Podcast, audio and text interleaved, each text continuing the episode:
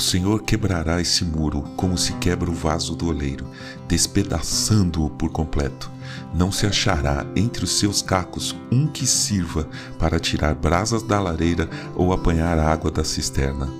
Isaías capítulo 30, versículo 14. Bom dia. Obrigado por estar junto de nós no podcast Célula Metanoia Devocional. Vamos começar o dia alinhando nossa mente com a mente de Cristo. Certa vez eu disse a um amigo que as pessoas deviam achar que a gente era louco.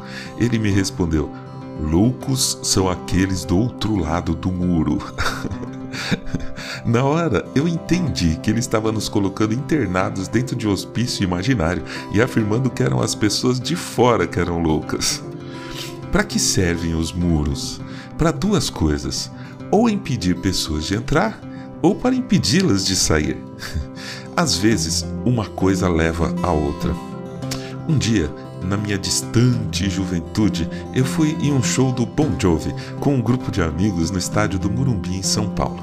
Fui de carona com um amigo e ele estacionou o carro bem longe do estádio, só para não pagar estacionamento nem os flanelinhas. Então, tivemos que caminhar à noite por algumas ruas do bairro e notamos os enormes muros que cercavam as mansões do bairro do Murumbi.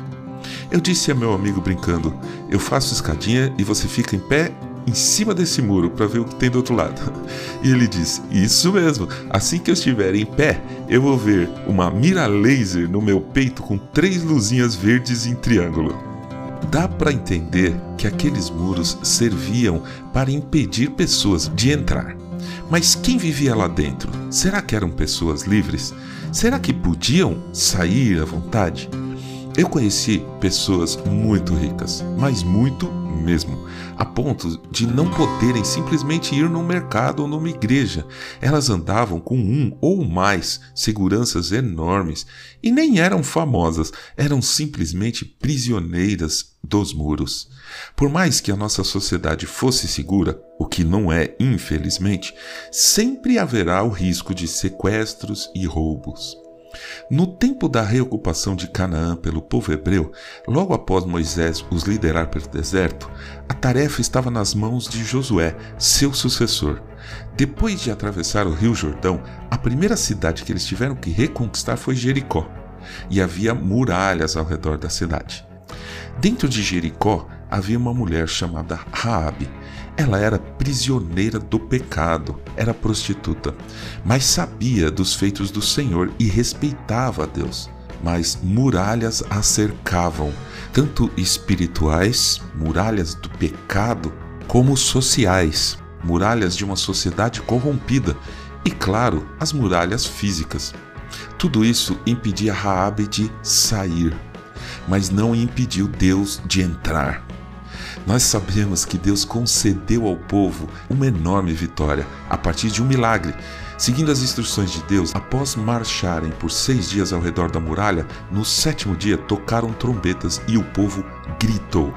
Com isso, as muralhas de Jericó caíram. Sabem a única pessoa de lá que foi salva?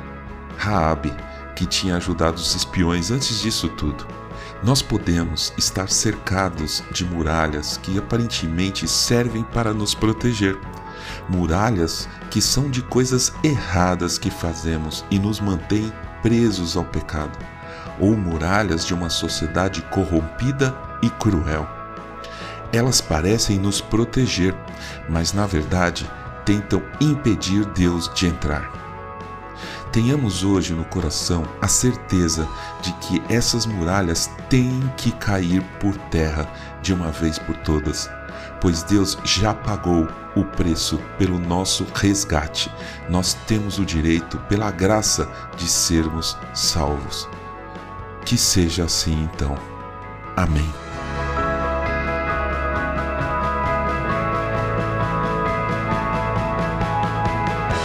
Ajude a espalhar a palavra de Deus. A seara é grande. Compartilhe esse áudio.